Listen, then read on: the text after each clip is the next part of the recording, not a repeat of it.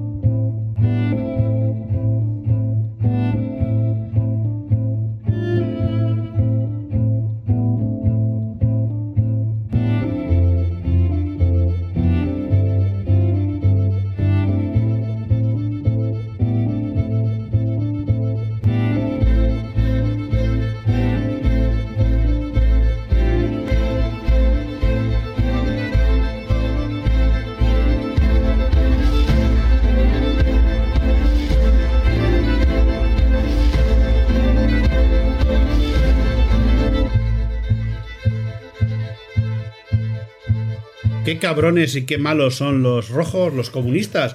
Sabéis que durante mucho tiempo las hordas sádicas del comunismo internacional hasta el año 90, bueno, 89-90, estuvieron eh, jugando con los ciudadanos de la República Democrática Alemana al tiro al blanco. Eso lo habéis escuchado porque te lo enseñado en el colegio exactamente igual que a mí. Los cabrones de los comunistas levantaron un muro que rodeaba a todos los grandes y bonitos ciudadanos alemanes para que no se pudiesen escapar a la eh, libertad del mundo capitalista, ¿no? Esa libertad de poder morirte de hambre, de dormir en un pozo sin aceptas condiciones vejatorias y humillantes en el curro, y que los soldados alemanes, que todos sabemos, sobre todo los guardias de frontera, los hijos de puta que pueden llegar a ser, bueno, pues juegan al blanco, ¿no? Y en esos, lo que va del 61 al 89-90, vamos a decir que cae en noviembre del, 90, del 89, pero bueno, eh, pues mataron a, no sé, 200, 300 o 400 millones de personas, ¿no? de habitantes de la República Democrática Alemana, yugoslavos, checos, todos los que tienen la mala desgracia de intentar escaparse de las garras del comunismo. Bueno, básicamente es la historia que todos hemos oído, la historia que todos conocéis y la historia que todos os han contado.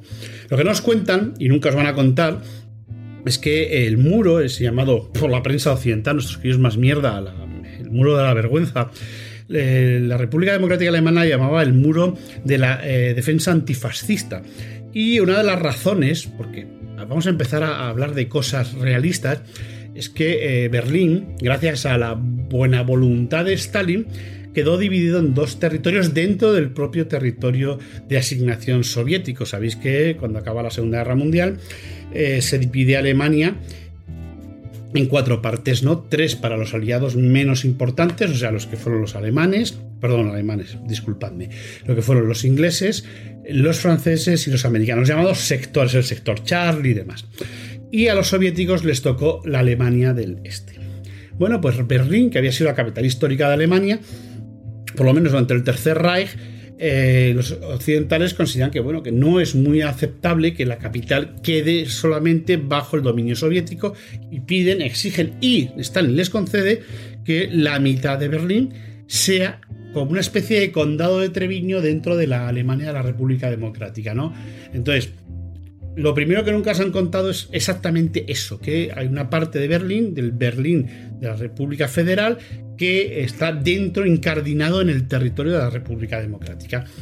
Y que desde 1945, bueno, 45, finales del 45, noviembre es cuando se empiezan a dividir los territorios, hasta el 61, eh, no pasaba nada no pasaba nada significaba que los ciudadanos de un país y del otro, bueno, pues iban entrando y saliendo sin ningún tipo de problemas. Al final, eh, resulta que los alemanes se enfadan, tienen un mosqueo porque empieza a haber actos de sabotaje, empieza a haber represalias, empieza a haber asesinatos de dirigentes comunistas y eh, lo que te han vendido como un parón de los, eh, entre comillas, calculados por Occidente, 200.000 habitantes de Berlín que pasaron del lado oriental al lado occidental en casi 17 años, eh, que la inmensa mayoría parece ser que iban a trabajar y volvían, por lo cual todo ese mito de la escapada pues no tiene mucha, no tiene mucha razón. Eh, cuando se construye el muro, en el año 61, hasta el año 89 que cae, bueno, pues os han dicho que hubo, o la sensación es que había miles de muertos, ¿no? Todos los años, los guardianes de la República Democrática eh, se dedicaban y coloca tres rufianes en esta casilla. Rosenthal, apaga el micrófono, cojones. Ah, perdona. bueno, como siempre, mi amigo Rosenthal ya no solamente es luz de agosto, esto lo vamos a dejar en la grabación para que todo el mundo vea que Rosenthal es polifacético y hace 7 o 8 cosas al mismo tiempo, aparte de grabar los podcasts. Pero bueno, eso para que lo sepáis. Bueno, sigo. Resulta que las estadísticas nos dicen que desde el año 61 al 89 eh, murieron 140 personas intentando cruzar de forma ilegal el muro, o sea, saltándolo. Y me resulta muy curioso que alguien me diga que es una cabronada contra el atentado de la libertad, ¿no? Un atentado contra la libertad, contra la libre circulación de las personas que no existe en ningún sitio del mundo, porque a muchos de los fachas que conocéis, las vallas de Melilla cada día les parecen más bajitas y las concertinas lo menos afilado del mundo, ¿no?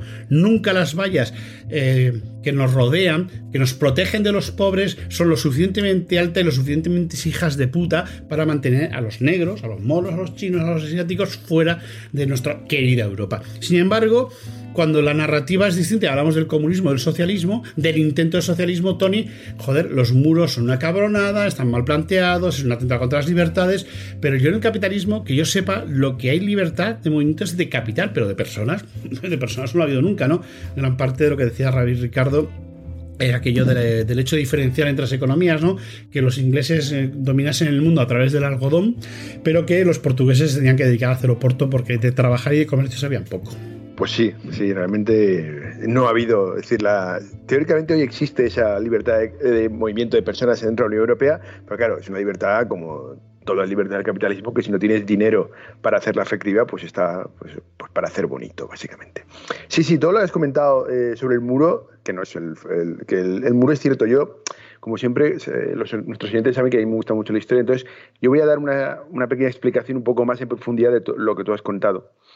Entonces, si nos situamos en el final de la Segunda Guerra Mundial, en mayo, el 7 de mayo del 45, cuando nuestro querido primer presidente bielorruso ha, ha hecho de las suyas, ha conquistado la capital del Reich, la, la reducido a ruinas y el, y el cabo Bohemio se ha pegado un tiro, se ha suicidado porque no puede soportar en un mundo en el cual su querido Reich pues no, no durará mil años. Eh, empiezan a desarrollarse una serie de acontecimientos históricos que, como tú me has indicado, son muy desconocidos para la mayoría de la gente. Pero para iniciar tenemos que retroceder un poco. Tenemos que retroceder a Yalta. En Yalta, que es la, última cumbre en la que FDR eh, estará presente, porque ahí estaba malito, pero luego ya murió al poco tiempo. En Yalta se, divide, se decide la división de Alemania y la ocupación de Berlín. Y lo curioso es que los aliados, eh, esta división de Alemania y esta ocupación de Berlín, la realizan bajo lo que ellos llaman las 5 Ds.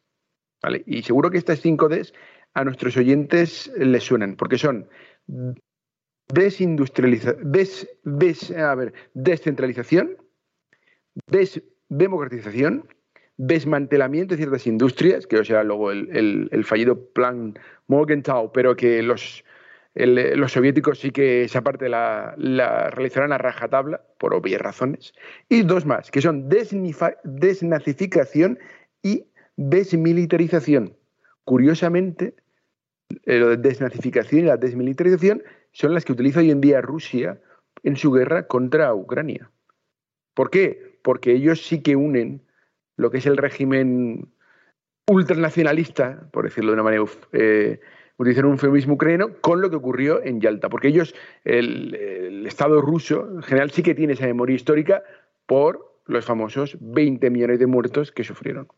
No así como Europa Occidental, pues que básicamente vive en un eterno presente. En Potsdam, eh, ya una vez acabada la guerra, eh, que es julio, estamos ya en julio agosto 45, se decide que cada potencia tendrá libertad política en su zona. Cada, potencia, son como tú me has indicado, Reino Unido, eh, los gringos, Francia, que la ponen ahí por, porque De Gaulle se pone muy, muy pesado y pega un puñetazo sobre la mesa, y la Unión Soviética tendrá libertad política en su zona. Y Berlín será una ciudad con una moneda y un sistema político únicos. Pero ¿qué ocurre? Que una ciudad con una moneda y un sistema político únicos, administrada por dos sistemas políticos opuestos, es una receta para, es una receta para el desastre, que es lo que en el fondo ocurrirá. porque los consensos de, los consensos del fin de la guerra desaparecerán muy rápidamente, sobre todo debido a la muerte de FDR.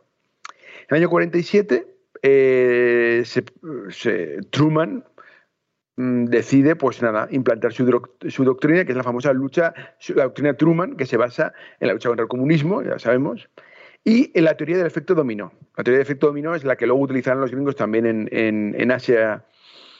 En, en Asia, cuando luchen en Vietnam y el efecto Yakarta, que ya hemos comentado, es decir, que si un país, básicamente la doctrina lo que decía es que si un país, en este caso otro lado occidente, si un país occidental eh, veía un triunfo de la izquierda, no ya, como vimos, si un triunfo de partidos de, partidos de izquierda, pues eh, inmediatamente ese país se uniría a la órbita soviética y se produciría un efecto dominó.